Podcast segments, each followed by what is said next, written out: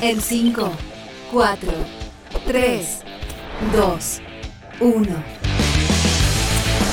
Ahora comienza Ciberlegal con Juan Pablo López.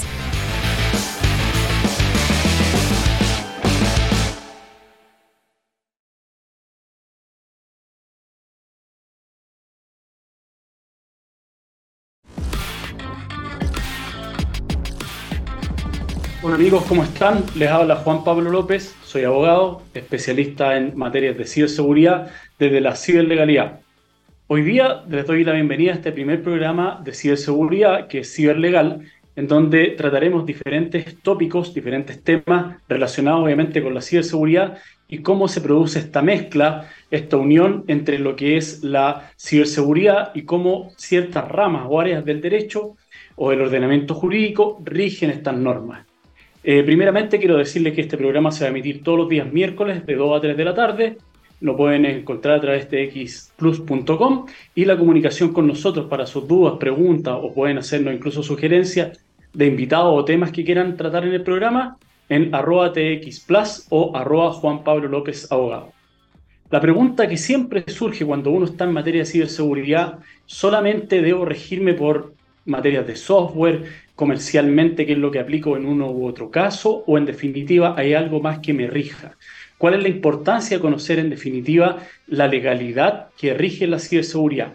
Eso hoy día ha tomado mucha eh, relevancia. Vamos a ver más adelante que se dictó hace poco, relativamente poco, la ley de ciberdelito, eh, que modificó la ley que estaba vigente hace más de casi 30 años, en definitiva, eh, está pronta a modificarse la ley de protección de datos, que también es de larga data y requiere una modernización para los tiempos actuales, esta cuarta revolución industrial que llaman los especialistas. Pero en definitiva la podemos encontrar, y eso es lo que vamos a tratar hoy día en el programa, esta mixtura entre ciberseguridad, legalidad y cómo corporativamente o cómo a la empresa nos podría afectar. Tenemos un invitado de lujo hoy día, lo anunciamos por redes sociales, don Felipe Sánchez, que es perito informático, conocido en Chile y en Latinoamérica por diversos eh, casos en los cuales ha participado a través de sus pericias. Eh, esa es la segunda etapa del programa y, para hacer un poco la introducción de este programa les cuento que, por ejemplo, en materia laboral, que nosotros podemos preguntarnos qué tiene que ver lo laboral, el derecho al trabajo en este, en este caso, eh, con materias de ciberseguridad, eh, tiene mucho que ver porque, por ejemplo, en materia de datos personales, los, contratos, incluso los trabajadores, contienen su nombre, su apellido, su dirección, el RUT, su correo electrónico, las remuneraciones que éste percibe, por lo que claramente custodiar o proteger esos datos es de relevancia absoluta para el trabajador en este caso, y muchas veces puede ocurrir que a través de una brecha de seguridad en la empresa se pierdan estos datos o alguien se entere, se filtren y podría darse incluso alguna norma eh, de tutela laboral que podría facultar al trabajador para poder demandar a la empresa en el caso de que se viese perjudicado. En materia civil o comercial, cuando hablo de materia civil, hablo claramente de los perjuicios que puede sufrir, por ejemplo, una empresa que eh, contrató servicios de ciberseguridad. Eh, en este caso, el prestador de los servicios de ciberseguridad fue negligente en el manejo de la información y se vio expuesto a una brecha de ciberseguridad por, por culpa o negligencia de él podría ser en este caso demandada la empresa eh, por los perjuicios que le haya acarreado, por ejemplo, un banco o una empresa que custodiaba datos financieros de clientes.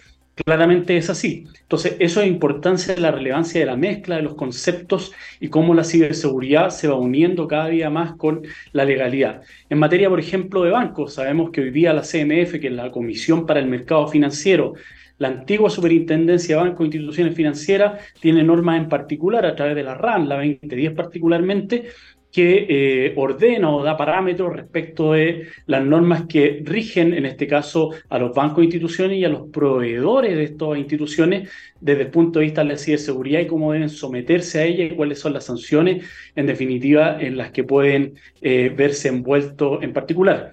También desde el punto de vista comercial, muchas veces toca revisar contratos o cuando antes era un poco más precario o artesanal, por decirlo de alguna forma, la forma en que las empresas de ciberseguridad contrataban, por ejemplo, con los bancos a través de una orden de compra, un correo electrónico, se emitía la factura y empezábamos con el servicio.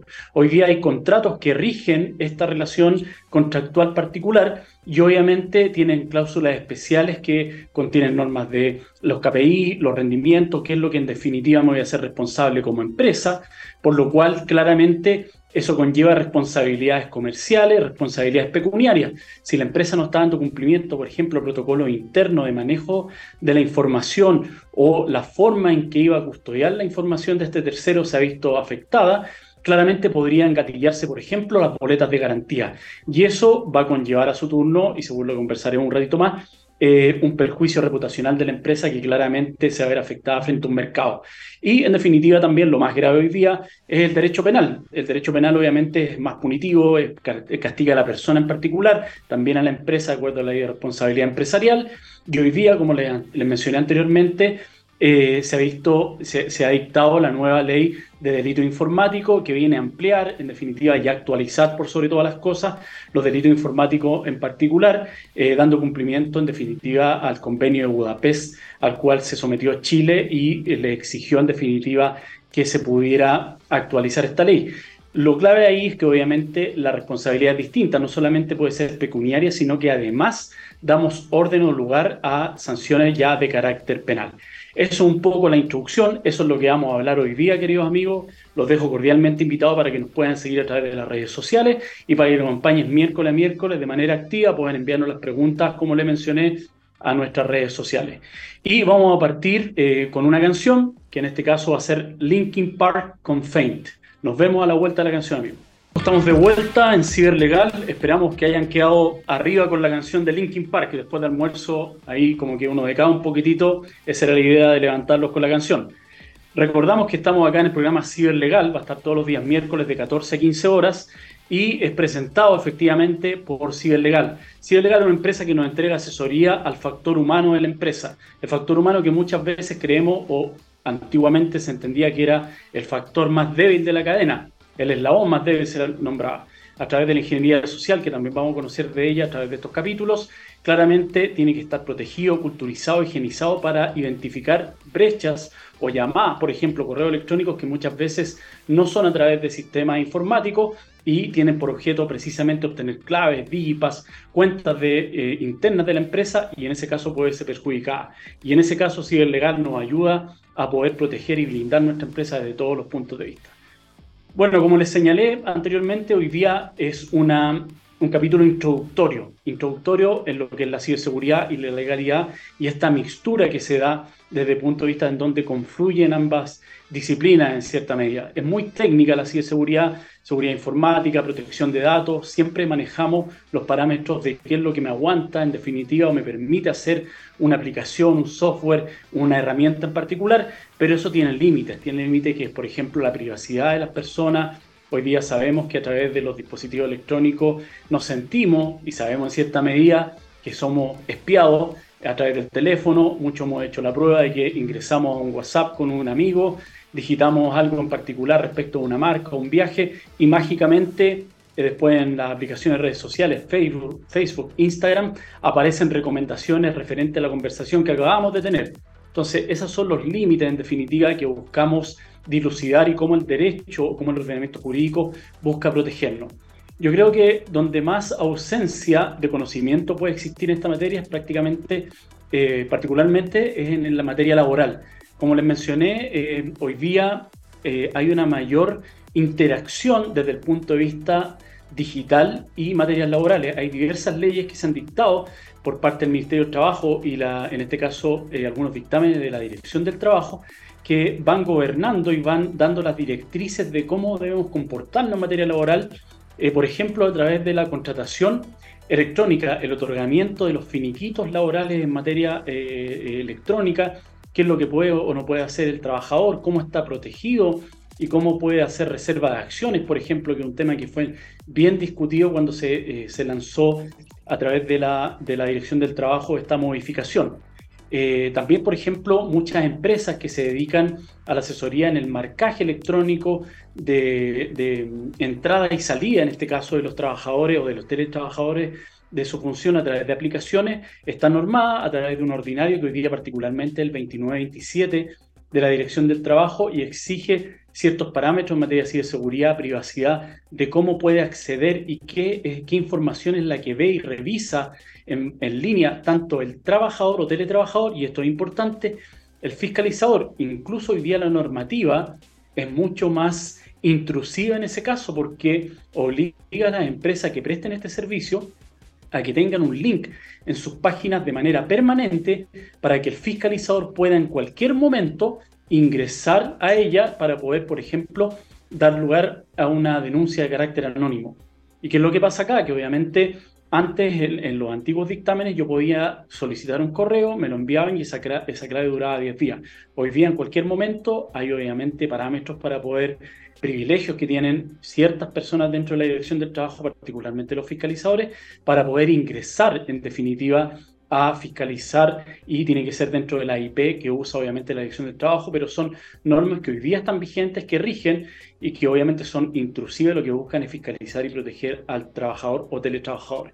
Y a propósito del teletrabajo, fue algo que fue bastante discutido y fue confuso, porque la ley de trabajo a distancia y teletrabajo, que particularmente se dictó, y, y esta fue la confusión, conjuntamente cuando estábamos en el peor periodo de la pandemia, que fue en abril del 2020 se lanzó la ley de teletrabajo y muchas eh, empresas, gerentes, entendían que mandaban a la gente a trabajar a su casa porque era una orden de autoridad, lo que se llamaba en esa época, que era porque estábamos en pandemia, no se podía obviamente uno desplazar y estaban trabajando de su casa, pero si yo estoy dentro de un tipo, de una característica que en este caso me da la norma como es el teletrabajo, debo cumplir con la normativa en particular si bien hubo un periodo, como se dice, de prueba o de gracia para que las empresas pudieran adecuarse y adaptarse a esta ley, habían ciertas cosas que debían cumplir.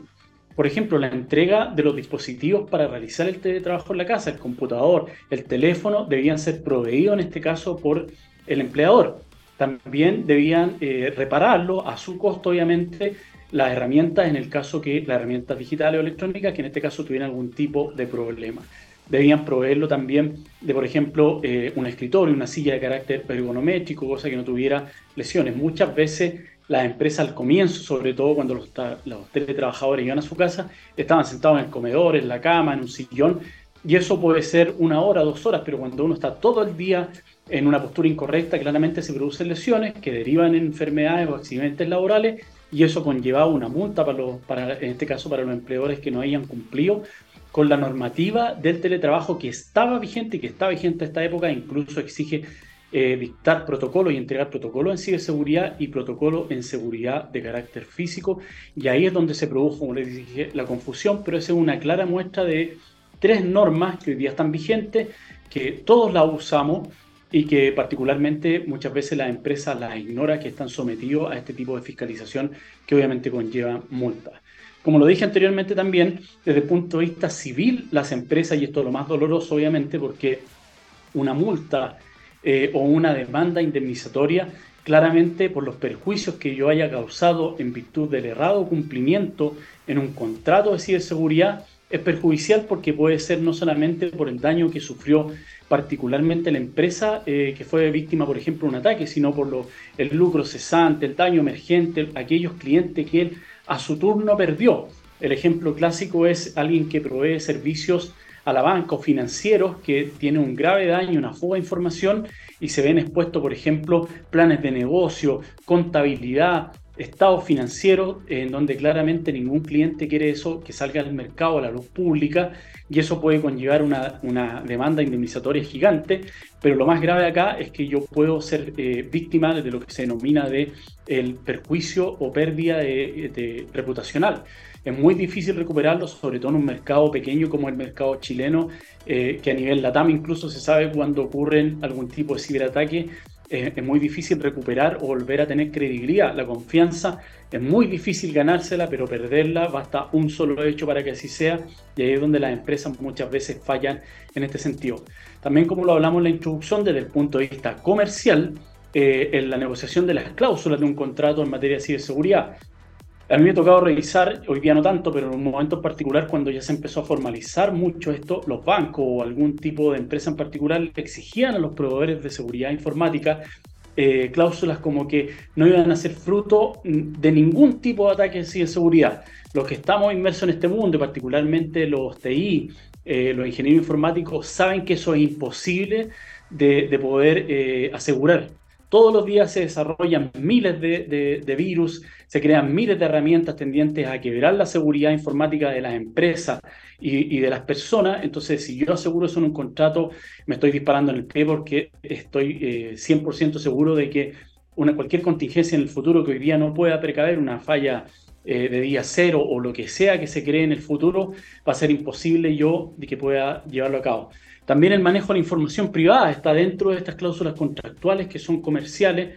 Eh, ¿Cómo podría yo en este caso el, grupo o el, equipo de personas dentro de una empresa que está dedicada a un proyecto particular de un banco? Eh, pero resulta que hoy día eso muchas veces no se respeta, lo conversamos en el ascensor, en un almuerzo entre colegas que no están en el mismo grupo, revelan en qué están trabajando, qué es lo que están haciendo. Entonces la labor dentro de las empresas es establecer efectivamente estos protocolos, hacer una reunión de carácter informativa, firmar obviamente anexos que den cuenta de que el trabajador, en este caso interno de la empresa de seguridad, está consciente de que no puede compartir cierta información que claramente eh, puede ser perjudicial no solamente para la empresa, sino que en definitiva para el cliente. Y eso es lo grave en definitiva de que si yo no hago o no realizo los protocolos y tengo esa pérdida de, de información ante un tercero, un juez que me pida acreditar si existían estos protocolos informativos para los empleados, el responsable en definitiva va a ser o la gerencia o los directores o los accionistas en particular. Y hoy día hay normas que sancionan gravemente desde el punto de vista de multa, pero más que todo por las indemnizaciones de perjuicio que pueden ser fruto este tipo de empresas. Y ahí, como les decía, el prestigio reputacional es lo que se ha perjudicado.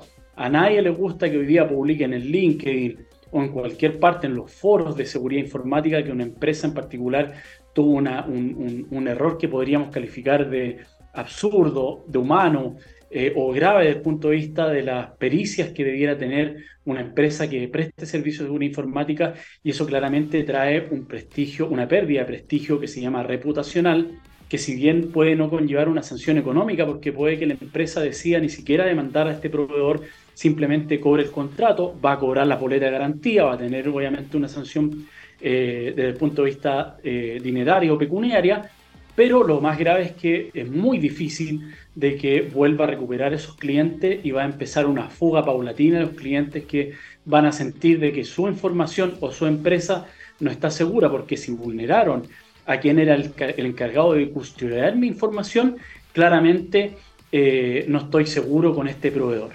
Y aquí ya viene lo más grave, que es el derecho penal, el derecho penal sancionatorio, en este caso eh, ya no, no, estamos hablando de dinero, de multas, sino que hablamos derechamente de penas que son aplicadas ya, bien, por ya sea bien, por ejemplo, en un gerente general o en el trabajador en particular de la empresa o incluso la responsabilidad personal de las empresas que vamos a ver, penal empresarial que se denomina a través de ciertos compliance que los vamos a estudiar o a analizar en algún momento, puede verse eh, en este caso la empresa sometida a una investigación de carácter penal que es muy distinta o muy diferente a la civil, porque la civil es mucho más liviana, estamos hablando de dinero, es menos intrusiva, un fiscal tiene facultades que precisamente se denominan intrusivas, que lo que hace es pedir toda la información, hacer un levantamiento. Hemos visto cuando la PDI llega incluso a la oficina de una empresa y saca los computadores, saca estados financieros, saca las comunicaciones internas de la empresa, y ahí también obviamente conlleva un prestigio, una pérdida de este prestigio reputacional, además de lo penal.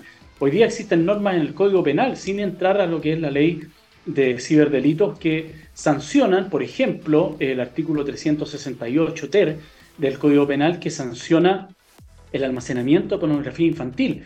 Y lo que particularmente trata acá es respecto de aquella empresa que sabiendo, debiendo saber, es decir, estipula una cierta norma de conducta en cuanto a cuáles son las medidas internas los protocolos que yo debo eh, tener eh, dentro de mi empresa para que mis trabajadores sepan que hay ciertas páginas o ciertos tipos de páginas a las cuales no pueden tener acceso, no pueden bajar este tipo de información o este tipo de, de programa o lo que sea, porque en definitiva es perjudicial para la sociedad y está penado que si yo no lo tengo de esa forma, el fiscal está facultado para solicitarle al juez el cierre temporal de la empresa o en este caso puede ser de una sucursal en particular, por el tiempo que dura la investigación. Una investigación de este tipo puede durar fácil dos años de manera formalizada y un año, un año y medio más formalizada. Cualquier empresa que tenga una sucursal con 20, 30 empleados que se vea sometida a esto, es la quiebra de la empresa, aun cuando después de ese periodo aparezca de que en definitiva no tenía responsabilidad alguna. Si yo tengo los protocolos internos, hice un manejo interno de información, di las charlas correctas a los empleados, en ese caso a los trabajadores, en ese caso el fiscal va a decir, la empresa aquí no tiene ningún tipo de sanción, no tiene ningún tipo de responsabilidad, fue una persona en particular que lo realizó y no va a ser fruto de la investigación. Y aquí ya entramos en materia de, ley de ciberseguridad, de, las, de, ciberdelitos, perdón, que eh, fue modificada, como dije, la antigua ley, la 19.223, era del año 1993, fue modificada el año pasado, casi 30 años, en un comienzo fue una ley que obviamente fue precursora para los tiempos del Internet, pero hoy día claramente está desactualizada. Hoy día está vigente la ley 21.459, que lo que vino fue acomodar o ponerse en regla con el convenio Budapest perdón, sobre ciberdelito al cual se sometió Chile y era una parte de las promesas que había efectuado. Y con esto ya hacemos la introducción para después de la canción con nuestro invitado, el señor Felipe Sánchez, perito en informática con una vasta carrera profesional, grandes casos en los cuales ha participado y él nos va a contar un poco más a la vuelta de la, de la canción. Y nuestra segunda canción para seguir arriba en este programa eh, es el grupo Limp Bizkit y la canción Rolling. Nos vemos a la vuelta de la canción, querido amigo. Estamos de vuelta ya para este segundo bloque de Ciberlegal. Como les comenté, estamos eh, participando aquí eh, con Ciberlegal, que nuestra empresa lo que hace es la ciberseguridad aplicada al factor humano. Es el cuidado de ese eslabón, que obviamente tiene que ser el más fuerte para que no sea en vano la inversión que hicimos en seguridad informática. Y ya para partir de este segundo bloque tenemos un invitado, como lo dije yo, de lujo, a don Felipe Sánchez, perito informático. Le damos la bienvenida a don Felipe. Por favor, preséntese usted mismo, díganos cuáles son sus pergaminos, dónde estudió, cuál ha sido su desarrollo en su carrera. Lo escuchamos, don Felipe. Hola, Juan Pablo, un gusto. Primero que nada, muchas gracias por la invitación. Para mí es un agrado poder estar acá, poder compartir tanto contigo como con tu público eh, experiencias, conocimientos, poder hacer un aporte ahí a la sociedad. Eh, Felipe Sánchez, ¿verdad? Soy de, profesión, soy ingeniero eh, informático de los H pero ya hace bastante años. Me han dicho que me veo un poco más joven, pero ya egresé el año pasado. Ya estoy egresado desde hace varios años. Tengo veintitantos años ya de experiencia como, como ingeniero ya, ¿verdad? Eh, luego de eso estudié varios diplomados, entre ellos diplomados de peritaje informático, diplomados de seguridad, diplomados de criminalística, eh, y también formé parte de la primera generación de, de peritos informáticos de la Policía de Investigaciones de Chile. Es un hito bien importante. Tuve varios, tuve aproximadamente seis años en la Policía de Investigaciones, fui de dotación del Laboratorio de Criminalística, Criminalística Central de la, de la PDI. Ahí también obtengo el título de perito informático de la Academia Superior de Estudios Policiales de la Policía de Investigaciones de Chile. Y vengo siendo perito judicial en Ingeniería Informática con mención en fraude y delitos informáticos desde el año 2008 a la fecha, ininterrumpidamente. Así ya tengo también varios años como perito informático judicial me ha tocado, soy profesor también, hago, hago clases en varias universidades, en la Universidad de Chile, en la Universidad de Santa María, en la USACH también. La USACH fue la primera que partí haciendo clases ya hace más de 15 años atrás. Así que bien metido en este mundo, en el tema forense, en el tema legal, ¿verdad? Eh, de ciberseguridad, es, es este mundo. Y me ha tocado trabajar, como tú comentabas, en varios casos de relevancia nacional. Ese es como nuestro sello tomamos ¿Algún caso que nos puedas comentar que sea conocido ahí para que podamos comentarlo? Yo sé que hay muchos que están sometidos a temas de privacidad, pero algunos que han sido públicos. Sí, hay algunos que han sido públicos y ya están cerrados, y la sentencia ya está, por ejemplo, eh, participé del caso de la investigación, hace años atrás hubo una exfiltración de, datos de, de, Redman. Esto está en la noticia, está, está publicado en la Comisión para el Mercado Financiero, ¿verdad? Eso es público. Eh, trabajamos en esa investigación, eh, apoyamos a Redman en la investigación forense y fue bien interesante esa investigación, fue bien interesante. Claramente, y como tú bien lo planteabas, en estos temas, en estos temas hay que hacer un trabajo mancomunado entre la parte legal y la parte técnica. y tienes que ser capaz de poder conversar. Si yo soy solamente técnico, no soy capaz de conversar con el legal, y si el legal no sabe nada del, área técnica, no, no podemos conversar. Ahí se dio una instancia muy enriquecedora, donde pudimos conversar con el, actuar en forma muy directa con las partes involucradas en la investigación desde el punto de vista eh, persecución penal, tanto la Fiscalía como eh, en ese momento fue el OS9 de Carabineros el que apoyó a la Fiscalía, que fue designado por la Fiscalía. Y fue bien interesante, nuestro, todos nuestros hallazgos sirvieron para inicialmente eh, que se decretara orden de detención, después presión preventiva y después condena de la persona que había sido una de las responsables de, esta situación. Fue bastante interesante ¿eh? y fue también muy fuerte y muy potente el mensaje que mandó Redman. El mensaje que mandó Redman fue muy, muy potente. Fue, si tú nos haces algo inadecuado, nosotros vamos a perseguir. Que no es que es un mensaje bastante potente, también, ¿verdad? Para que el resto supiera que si en algún momento dado pensaban hacer algo incorrecto, Redman va a perseguir. Mm, claro. Como si esto es un mensaje que le manda uno al mercado y también va vinculado con lo que hablamos un poquitito atrás del, prestigio reputacional. Yo no quiero que me ataquen y, y, en este caso que me dañen como empresa y voy a perseguir a quien intente hacerlo. ¿Mm? Por supuesto, por supuesto. O sea, siempre que ocurre un hecho, un hecho, por ejemplo, como un ciberdelito, las organizaciones son víctimas de un ciberdelito, envían un mensaje. Yo a mis alumnos siempre les transmito eso porque muchos no se dan cuenta y cuando se lo explico, siempre envían un mensaje. Si tú te quedas, eres víctima de un ciberdelito y te quedas de brazos cruzados, ese es el mensaje que estás transmitiendo. Pueden hacer lo que quieran casi, ¿verdad? Porque yo no lo voy a perseguir. En cambio, si tú haces una acción penal te sustentas tu acción penal con la base científico-técnica por medio de un peritaje informático, con una metodología adecuada, donde buscas sanciones efectivas, ¿verdad? Con lo que estamos hablando. O sea, el caso que te conté tiene una sanción penal. La persona salió con una sanción penal en base a la ley, que también lo comentaste, a la antigua ley, porque como pasó el año 2019, a la ley 19.223. Su sanción penal está en base a esa ley. Y fue sancionado. Claro, claro. Eh, Felipe, yo efectivamente te conocí como, como alumno, ¿ah? muy buen profesor, muy claro, nos conocimos ahí, nos hicimos amigos después, eh, y tú acabas de mencionar la antigua ley estaba vigente en Chile hasta el año pasado. Tú te naciste profesionalmente, estudiaste con esa ley. Coméntanos brevemente cuál fue tu experiencia a lo largo de casi toda tu carrera profesional, porque no ni siquiera llevamos un año con la nueva ley. ¿Cómo fue esa experiencia con la antigua ley? Sí, mira, debo reconocer que yo tuve la suerte que antes de entrar a, a poder meterme en esta área, eh, me capacité. Y tuve un diplomado en periodismo informático y tuve a un excelente profesor de delitos informáticos, que fue Marcelo Huerta, que era uno de los autores del primer libro de delitos informáticos que trataba la ley nacional de delitos informáticos, la ley 19.223, ¿verdad? Entonces yo ya venía, no era que me enfrentara como un informático sin conocimiento, sino yo ya venía con cierto ¿verdad? nivel de conocimiento que venía en el partido.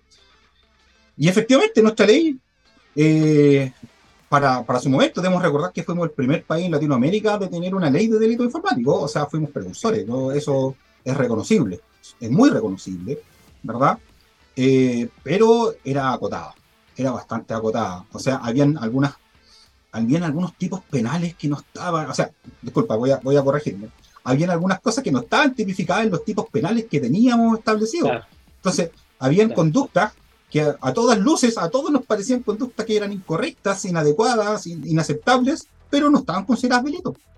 Entonces, claro, teníamos situaciones donde en ocasiones había que explicarles a los, a los, a los clientes que eran víctimas de algún tipo de, de, hecho eh, que tenía que tenía que lamentablemente por ejemplo podría no ser delito verdad eh, pero sin embargo eh, debo reconocer que fue bastante útil sí fue bastante útil esa ley. O sea tuvo su ciclo de, tuvo su vida, tuvo su ciclo de vida, pero se lograron muchas condenas, bastantes condenas, muchas investigaciones respecto a, esa ley, porque si bien faltaban algunos tipos penales y se podían mejorar otros de los que estaban incorporados, eh, cumplió su objetivo. Desde mi, desde mi criterio cumplió su objetivo. O sea, eh, como te digo, ese caso que te acabo de comentar, sí hubo una sanción en base a la ley 19.223, ¿verdad? Que eran tipos bastante abiertos.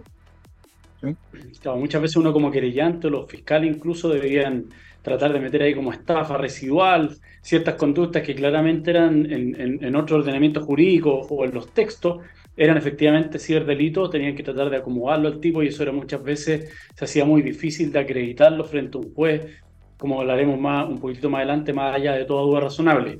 Felipe, y, esta nueva ley, eh, brevemente, obviamente, la experiencia que, que, todavía hay respecto a procesos, cualquier proceso que se haya iniciado con la nueva ley va a estar en curso, son recién ocho o nueve meses que lleva en vigencia, pero ¿cuál es tu visión frente a esta nueva ley? ¿Ves que efectivamente hay un cambio, una adecuación a, lo, esta era digital 4.0? Sí, veo una mejora sustancial. Veo una mejora sustancial. Eh, como tú bien dices, por ejemplo, vamos a tomar el ejemplo que tú estabas comentando de esta estafa residual. Eh, no teníamos tipificado el fraude informático. O sea, entonces, cuando había alguna conducta que fuera directamente contra una máquina y no una persona que fuera engañada, era muy difícil lograr tipificar la, conducta como delito y en algunos casos simplemente no se podía. cambio ahora, por ejemplo, se incorporó el fraude informático, ya está tipificado, entonces ya se conoce incluso algunas querellas por fraude informático en base a la nueva ley, a la 21.459, ¿verdad? Creo que nos viene a poner en una muy buena posición a cómo estábamos. Eh, teníamos, estábamos al debe, estábamos al debe, faltaban algunas conductas. Tengo algunas, personalmente hay algunas cosas que me parecen un poco, poco definidas, que no están muy, muy claras. Vamos a tener que ir viendo cómo nuestros tribunales van, es ¿verdad? en ese sentido, pero ya hay una base tal vez mucho mejor que lo que teníamos. Sí, ah. sí, sí, sí. Yo, yo por lo menos yo creo que es, que es mucho mejor que lo que teníamos. Incluso Solo como mención, hay que entender que también se incorporaron estos delitos informáticos como delitos de responsabilidad penal de la persona jurídica. Correcto, correcto. Compliance que viene ahí después también detrás de eso. Compliance penal, o sea, si, una, una, una, empresa podría tener una sanción por un delito informático cometido por algunos, bajo ciertas condiciones, ¿verdad? Que están establecidas en la ley, podría tener una sanción por un delito informático cometido por uno de sus, por ejemplo, eh, empleados. Correcto. Lo importante para que la gente entienda también de que los tipos penales o la ley penal en este caso, si la conducta no está previamente definida de manera específica con las sanciones que contempla, yo no podría asimilar la otra. Ese era el problema que se planteaba al no existir este tipo, por ejemplo, como decías tú, el fraude informático, si no estaba tipificada, que se llama desde el punto de vista penal la conducta, no es delito simplemente, no, no puedo hacerlo eh, de, de manera de asimilarlo a un tipo que se parezca a otro. Si no está la conducta, no es delito, es así de simple, y eso era lo grave que ocurría. Felipe, y ya para entrar un poco en, materia y conocer cuál es tu labor en particular, en una empresa en, específico ocurre un, ciberdelito, es atacada, eh, ¿qué es lo que hace en este caso el, TI? Te llama y de ahí cómo comienza tu labor con esa empresa en particular para que nos grafique eso. Mira, cuando ocurre, por ejemplo, un incidente, un robo de información, por ejemplo, Muchas veces las organizaciones, quieren saber qué fue lo que ocurrió, saber quién es el responsable, por qué ocurrió, y responder las preguntas como típicas de, la criminalística. El qué, el cuándo, el cómo, el dónde, por qué, quién.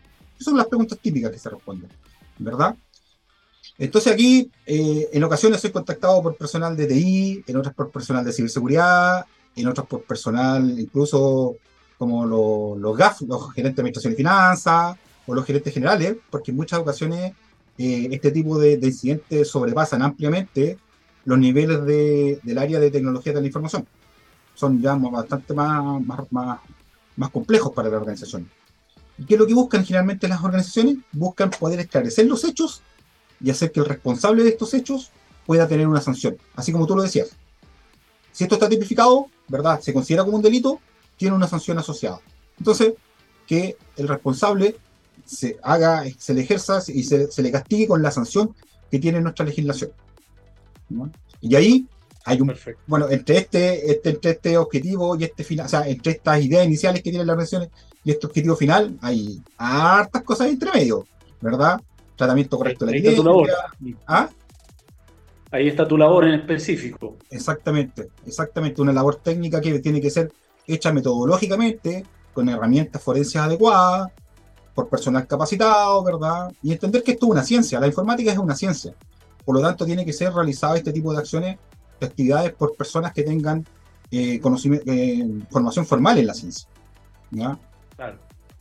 Muchas veces ocurre, Felipe, y me, imagino que te ocurre a ti más que a mí, que, a mí me, me, llaman como abogado cuando ya lograron, comillas, salir del problema y repararlo, y lo que muchas veces la empresa no entiende es que ese llamado ya es tardío, porque muchas veces se destruye, la información para ti es difícil poder recuperar y presentarla en un proceso.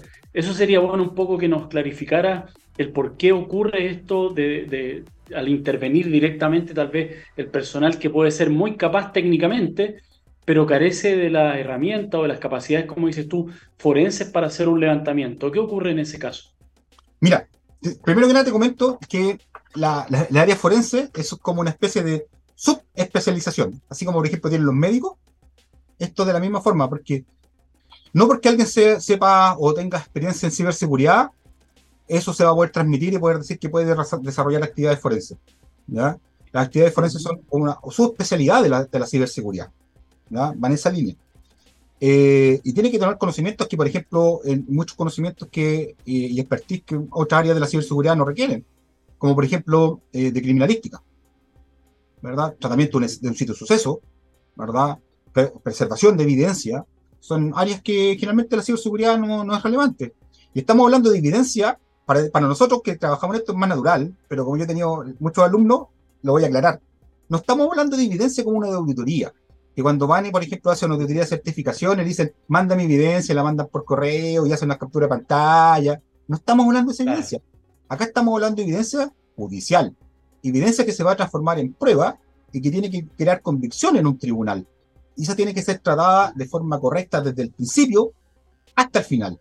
Si no lo hacemos así, y hace, por ejemplo, lo que dices tú, que, el ejemplo que tú comentabas, que también me sucede, dice, mira, lo que pasa es que tuvimos un incidente, pero ya reinstalamos los sistemas operativos. Claro, ya, ya, ya llegaste tarde. Es como, mira, me robaron, había una huella, pero ya limpiamos el vidrio. Es como lo mismo. Claro. Entonces, eh, el, perito en huella es capaz de levantar una huella si es que la huella está ahí, ¿verdad? Sea latente, porque la puede revelar, o si está visible en forma directa, la puede, ¿verdad?, levantar. Pero si ya limpiaste el vidrio, ya borraste la huella. Y acá pasa exactamente lo mismo. Si, si, en, esta, en esta puesta en operación no se toman los resguardos, no se contacta con personal especializado, eh, efectivamente pueden borrar evidencia que puede ser crucial para esclarecer un hecho. Crucial. Acá la evidencia digital es muy frágil, muy frágil, se puede perder irrecuperablemente. Eh, creo que todos hemos escuchado el tema de la recuperación de archivos eliminados. Sí es viable realizarlo, pero bajo ciertas condiciones técnicas. Porque para los usuarios no es común entender esto, pero cada bit que tú guardas tiene asignado un espacio físico en algún lugar sea en un disco duro, sea en un pendrive, sea en una, en una, SSD, y si ese espacio físico se sobrescribe, lo perdiste. Claro, y como dices tú, esta parte ya toca traducir, porque tú eres un especialista de la especialidad. Eh, ¿Cómo lo traduce eso para que el fiscal, el abogado querellante, el abogado defensor pueda defenderlo y un juez, un tribunal oral en lo penal pueda entenderlo? Esto, esto se materializa en un informe, ¿no? Eh, cuéntanos un poco qué contiene el informe y qué es lo que sigue en adelante hasta llegar al juicio, particularmente desde tu labor, obviamente. Claro, esto es un proceso que es completo, desde que se toma conocimiento, se toma, se toma acceso, se tiene acceso a la evidencia, hasta que el caso se cierra. O sea, hasta que llegamos, por ejemplo, a un proceso judicial donde el caso podría ser cerrado. Eh, en, ocasiones, en ocasiones me llama, por ejemplo, un cliente y me dice, mira, pero lo que yo necesito es esto, que veas este archivo. Y le digo, no, lo que tú necesitas no es eso. Lo que tú necesitas es alguien que tenga una metodología correcta, herramientas adecuadas, competencias para poder analizar ese archivo y después ir a presentar eso frente a un juez para que el juez lo entienda. Porque si quieres ver el archivo, hay muchas personas que lo pueden hacer. Lo que tú estás buscando cuando buscas un peritaje, eh, mucha gente no lo sabe, pero como, tal como lo planteaste, Juan Pablo, realmente lo que se busca con un peritaje, además de esclarecer los hechos, es poder crear, explicarle, por ejemplo, en tribunales, se toma la evidencia, se procesa, se analiza, se genera un informe técnico, un informe escrito, un informe pericial escrito, bajo ciertas condiciones legales que se establecen para este informe, pero ese informe escrito no lo ve el tribunal. Ese informe escrito eh, no lo ve el tribunal, ese informe escrito eh, lo ve la fiscalía, querellante, defensa, pero no es tribunal que es el que toma la decisión. El tribunal lo que va a hacer es escuchar lo que el perito diga. Por lo tanto, un perito podría ser técnicamente espectacular, podría hacer un trabajo de informe muy bien hecho, pero si después cuando va a juicio no es capaz de expresar lo que hizo, el trabajo que hizo, los resultados que obtuvo, su trabajo va a ser infructífero. Correcto. Ahora, eh, como, para explicar un poco a la gente, es que el perito efectivamente es un tercero ajeno al proceso que conoce una ciencia o arte y su labor es ilustrar, en este caso al tribunal oral en lo penal, que es donde se manifiesta, se lleva a caso el juicio oral en, este tipo de delito, eh, respecto de esa especialidad que el juez carece. Entonces le explica a través de esta metodología, como dices tú, por qué se produjo un delito que, efectivamente vulneró un, sistema operativo, una intrusión, un robo de información, eso es lo que él le traduce para que el juez llegue a la convicción en definitiva y pueda condenar. Eh, Felipe, yo creo que lo más difícil, como dices tú, y me ha tocado participar en procesos donde hay muy buenos peritos y donde otros que no son tan buenos, eh, lo difícil es eso, es defender ese informe, porque incluso el juez te puede, uno de los jueces, el juez presidente, te puede hacer preguntas en la audiencia misma, ¿no es así? Absolutamente. A mí me han pasado situaciones donde los jueces, mira, situaciones bastante como eh, fuera de lo habitual, que es donde la, parte contraria, no la que me presenta, sino que la parte contraria, la que está haciendo el contraexamen, casi no pregunta, pero los jueces preguntan y mucho, porque los jueces quieren entender qué fue lo que sucedió, porque ellos al final tienen la obligación, ¿verdad?, de, fallar, pues si van a, a resolver o sentenciar, ¿verdad? Entonces ellos sí preguntan mucho y, es bastante habitual, ahora está siendo cada vez más habitual que los jueces eh, le pregunten al perito y cuestionen también y, uno tenga que explicar. Este proceso mágico de obtener algún resultado ya no es suficiente, porque uno podría decir, no, yo tomé esto, lo metí en un software y obtuve este resultado y lo presento. Pero ese, a mí me ha pasado que eh, los, los, tribunales quieren saber, los jueces quieren saber cómo se logró ese resultado. Y no es suficiente decirle, mire, yo tomé un software, lo ejecuté y obtuve este resultado. No, quieren explicaciones que sean más detalladas respecto a, cómo se logró ese resultado. Ellos están, tomando decisiones fuertes. Efectivamente aquí, y para que entienda también la gente, cuando estamos cerrando, Felipe, eh, es, que el juicio oral en lo penal hoy día es un juicio de credibilidad, por lo tanto, la labor del perito es convencer a través de las interrogaciones, ya sean de, los, de las partes o en este caso el tribunal, de que efectivamente eh, fue, es creíble el informe del perito y así lo defendió en estrado.